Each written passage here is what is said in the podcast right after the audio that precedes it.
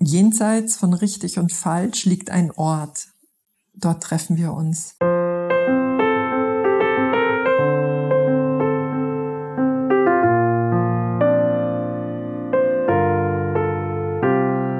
Jeder Mensch, dem ich begegne, ist ein Roman.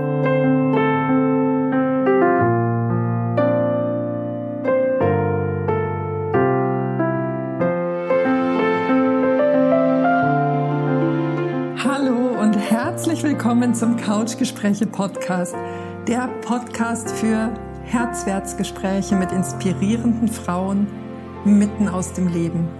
Mein Name ist Petra Oleni und ich nehme dich hier mit in meine Erlebenswelt als Coach und Mentorin. Herzoffen, nah und inspirierend. Ganz viel Freude beim Zuhören. Hallo, hallo. Herzlich willkommen zu dieser Solo-Impulsfolge der Couchgespräche, in der ich dich wieder mitten in mein Erleben mitnehme. Und zwar ganz frisch. Äh, ich komme gerade von einem Spaziergang, von einem Spaziergang im August, bei dem man vielleicht das Bild vor dem inneren Auge hat, dass ich im luftigen Sommerkleid zwischen den Feldwegen laufe. Der warme Wind sanft die Blumen am Wegesrand wiegt, sie sich aneinander schmiegen und äh, im Tanz verbinden von unten die Wärme meine Füße, an meinen Füßen entlang steigt. Und tatsächlich war es so, dass ich mit meinen Wanderschuhen im Wald war, mit langer Hose, einer Strickjacke und meinem turbodichten Regenmantel und trotzdem witschewatsche nass nach Hause gekommen bin. Dieser Sommer ist anders. Und genau über diese Andersartigkeit möchte ich heute hier in dem Podcast mit dir sprechen, über Anderssein, Andersdenken, über Andersartigkeit. Und ich finde, anhand dieses Spaziergangsbeispiels sieht man schon sehr klar, Anderssein ist immer mit einer Abweichung von Erwartungen verbunden. Wir haben ein Bild von unserem Sommer, der sich dieses Jahr anders zeigt anders mit ganz viel Wasser. Das heißt, wenn ich das Etikett anders sein, Andersartigkeit, Abweichung von irgendwas benutze, liegt dem eine Erwartungshaltung zugrunde, ein, ein Bild, das vorliegt, ein Bild davon, wie ein Mensch sich verhalten könnte oder sollte, ein Bild davon, wie eine Situation idealer wäre oder zu sein hat, ein Bild davon, wie ja, wie der Umgang miteinander ist egal. Also es ist immer, äh, es liegt da immer eine Erwartung vor. Und mich hat dieses Thema angesprungen, weil ich derzeit eine, eine Spaltung in, in unserer Gesellschaft wahrnehme, die sich bis hin, bis in Familien zieht. Ja, wenn ich auf Feiern bin zum Beispiel, beobachte ich, wie Menschen miteinander sprechen, sagte ihre Haltung zu der pandemischen Situation in unseren letzten 19 Monaten abgetastet wird. Eine Situation, die ja wie ein Wirbelsturm unser Miteinander aufgerüttelt und geschüttelt hat. Eine Situation, in der manches zerbrochen ist und eingestürzt ist und in manchen sich gerade eben diese Spaltung auftut, diese Verständnislosigkeit über die Andersartigkeit anderer Menschen, über die Andersartigkeit des Denkens anderer Menschen. Und äh, lass uns vielleicht mal einmal einen Blick darauf werfen, wie sich es vielleicht erklärt, dass wir andersartig an die Situation herangehen und zum Zweiten dann darauf schauen, welche Möglichkeiten es gibt, diese Spaltung vielleicht mit vielen kleinen Holzbrücken zu überbrücken oder zu verbinden. Also, das erste ist, wie zeichnet sich ein Bild in uns? Wir haben zum einen unsere Medien, ja, unsere Informationsquellen, die für die vermeintlichen Fakten sorgen. Und ähm, da gibt's die Mainstream-Medien, in denen ich persönlich die Diskussion jetzt nicht sehr kontrovers, nicht sehr weit äh, empfinde.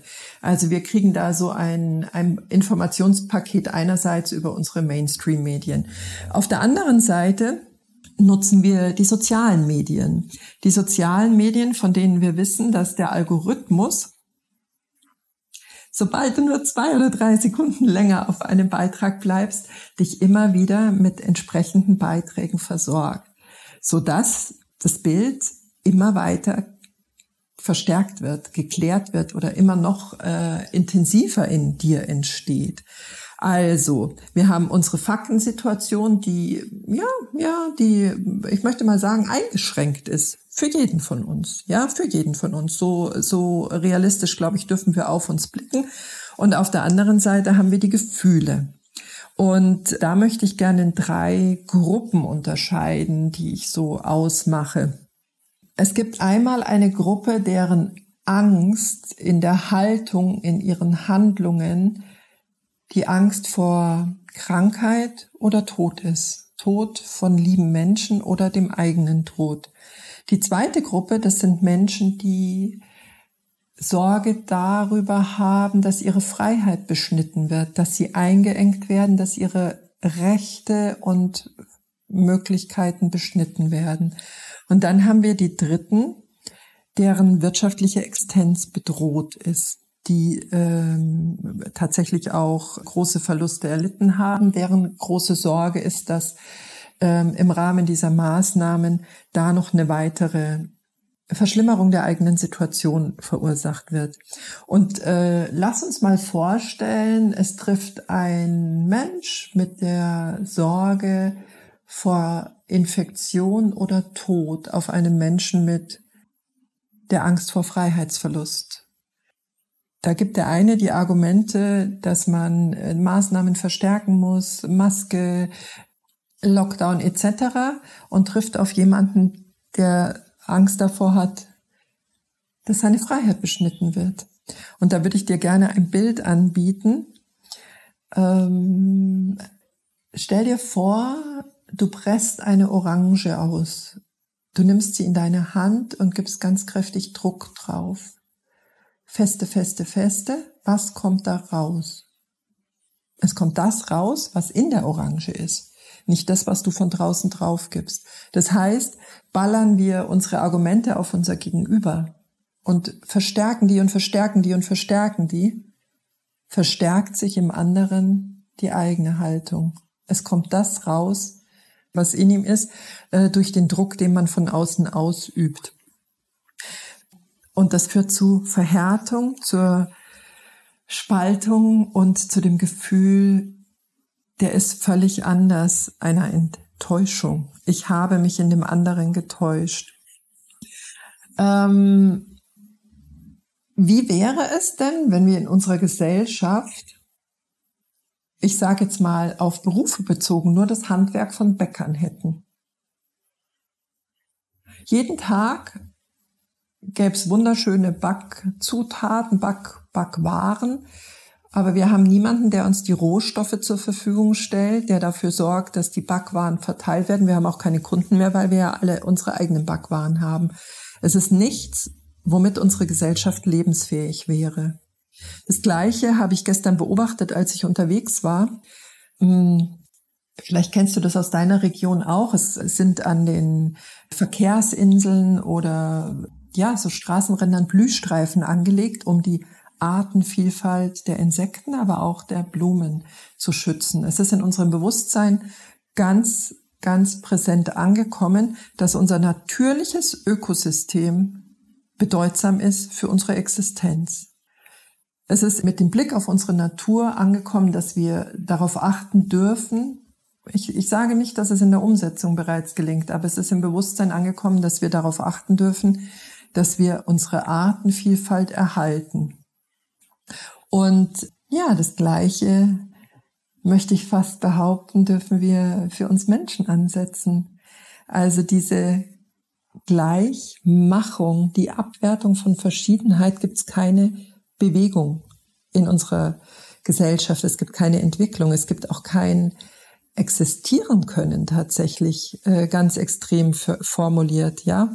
Wenn wir mal das Beispiel von Strom nehmen, Strom braucht Spannung als Ursprungsreiz, ja, daraus entsteht Strom, ein Fluss und aus diesem Fluss äh, wird dann das Gerät gespeist, das dann seine Wirks Wirkung entfalten darf. Und so ist es bei uns Menschen auch. Wir haben Spannung, eine gewisse Reibung miteinander. Diese Reibung erzeugt einen, ähm, einen Austausch, einen Strom an, an Meinungen.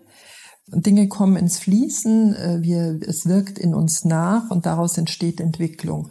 Das Gegenstück dazu ist ein Tümpel. Wenn es diesen Strom nicht gibt, haben wir einen stillstehenden See, in dem das Wasser vor sich hin modert, ja. Es ist kein Lebensraum, in dem neues Leben entstehen kann, in dem äh, Wachstum entsteht, weil das Wasser einfach so brakig und faulig vor sich hin steht. Also das heißt, es geht nicht darum, sämtliche Widersprüche aufzulösen, sondern es geht darum, sie sich anzuschauen, sie auszuhalten und sich damit auseinanderzusetzen und ja, und eben dann auch noch einen Schritt weiter zu gehen und nicht äh, sogar so weit zu gehen, zu sagen, weil der andere jetzt eine komplett andere Meinung hat, ein komplett anderes Bild hat als ich, äh, bin ich übellaunig oder traurig oder bin ärgerlich, weil indem ich diesen anderen Menschen dafür verantwortlich mache, wie, wie ich mich fühle, ja, brauche ich auch immer wieder den anderen Menschen, um wieder auf die Beine zu kommen, um wieder auf in, in mein natürliches Gleichgewicht zu kommen. Ich, ich glaube, nein, darum geht's gerade nicht. Für mich ist jetzt eine Zeit der Nahbarkeit und der Echtheit. Dieses, hey, ich schaue mir meins an, ich bin aber auch bereit, mir deins anzuschauen und mich darauf einzulassen. Da würde ich gerne mal das Gesetz der Harmonie greifen, ähm, das ja ich benutze hier oft das Gesetz der Analogie, wie innen so außen, wie oben so unten. Heute mal das Gesetz der Harmonie, das tatsächlich auch ähm, diese beiden Pole nimmt und sie dann wieder in einen Gleichklang bringt. Das heißt, wir haben zwei Meinungen und die zusammengeführt ergeben dann eben eine wunderschöne neue Mitte, ja. Aber vielleicht jetzt mal den Blick darauf, wie können wir diese Situation aus uns heraus wandeln oder verbessern? Was können wir dazu beitragen? Und ich möchte dir da gerne drei Punkte aus meiner Sicht anbieten. Der erste ist Gedankenhygiene. Also sich wirklich darüber im Klaren zu sein, wie offen bin ich eigentlich dafür zu verstehen, was der andere sagt? Wie offen bin ich dafür, hinzuschauen, was hinter den Aussagen des anderen steht und wie offen bin ich dafür, ähm, wirklich in einen Austausch zu gehen und zu fragen, woher diese Sorgen kommen, diese Ängste kommen, um da einfach in ein anderes Verstehen und Verständnis zu gelangen. Das zweite ist, der zweite Punkt ist, dass ich äh, dich gerne einladen möchte, die Frage zu stellen, wer weiß, schon gerade, was die Wahrheit ist. Wer von uns kennt tatsächlich eine Wahrheit in dieser so komplexen Situation, in der es die unterschiedlichsten Perspektiven gibt? Also, vielleicht dürfen wir uns darüber im Klaren sein, uns bewusst sein, dass keiner von uns gerade eine Idee einer sogenannten absoluten Wahrheit hat. Ich habe ähm, auf meiner allerersten Webseite äh, zum Thema Mediation ein, ein Zitat von Rumi benutzt. Das heißt, jenseits von richtig und falsch liegt ein Ort. Dort treffen wir uns. Und für mich ist dieser Ort der Ort, an dem wir unsere Egos mal äh, ein Stück weit zur Seite stellen und uns tatsächlich über die Brücke aufeinander zu bewegen und gucken, ich lasse mein Recht haben wollen, mein gewinnen wollen, mein stärker sein wollen mal außen vor und widme mich der Begegnung mit dir und dem ehrlichen Interesse mit dir. Das ist ja mein mein Motto hier in dem Podcast, dass ich äh, wirklich sage, jeder Mensch, dem ich begegne, ist ein Roman. Und ich selbst bin ganz neugierig, die Seite umzublättern und in diesem Roman vorwärts zu kommen. Vielleicht kann das eine ja, eine Einladung sein, da nochmal anders in eine Begegnung mit dem Menschen zu gehen. Und wir haben gerade August. Die einen oder anderen Getreideschelder, je nachdem in welcher Region du lebst, sind schon abgeerntet. Die, einige warten noch auf ihre Ernte.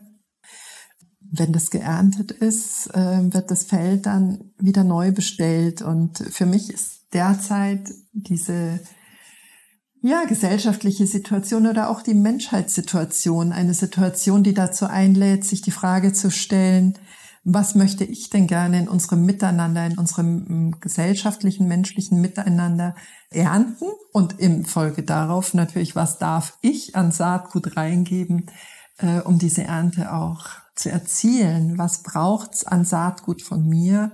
Und was möchte ich auch ganz bewusst sehen, damit genau diese Form des menschlichen Miteinanders daraus erwachsen kann?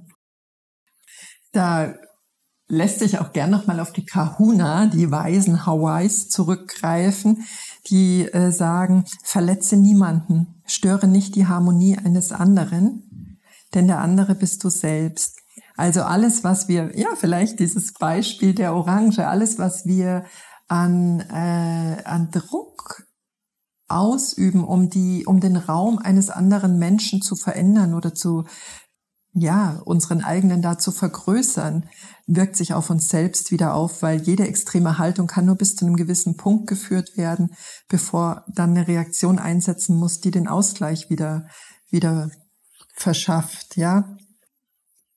Für mich Ah, das, das würde ich gerne noch anfügen, ja, weil wenn du, wenn du auf so ein Feld blickst, ja, wo es äh, die unterschiedlichsten kleinen Pflänzchen erstmal gibt, da ist es auch ein Urteil, das darüber entscheidet, ob dieses Pflänzchen eine Blume, ein Kräuter, ein Unkraut, ein Heilkraut, wie auch immer du das äh, belegst, ja, du fällst ein Urteil darüber, aber das Unkraut kann für einen anderen Menschen eben sogar das Heilkraut sein. Wie auch immer.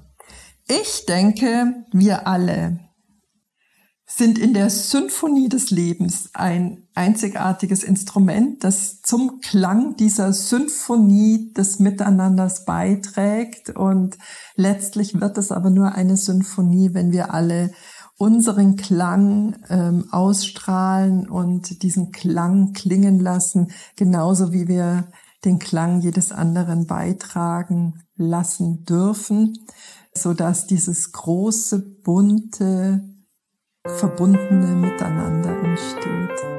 Und in diesem Sinne wünsche ich dir jetzt eine ganz harmonische Woche. Ich wünsche dir eine ganz harmonische Woche und ja, in allerbester Verbindung mit dir, mit den Menschen, die dir begegnen, aber auch mit dem Gefühl, verbunden mit, mit allen Menschen zu sein. Mach's fein. Herzlichst, deine Petra.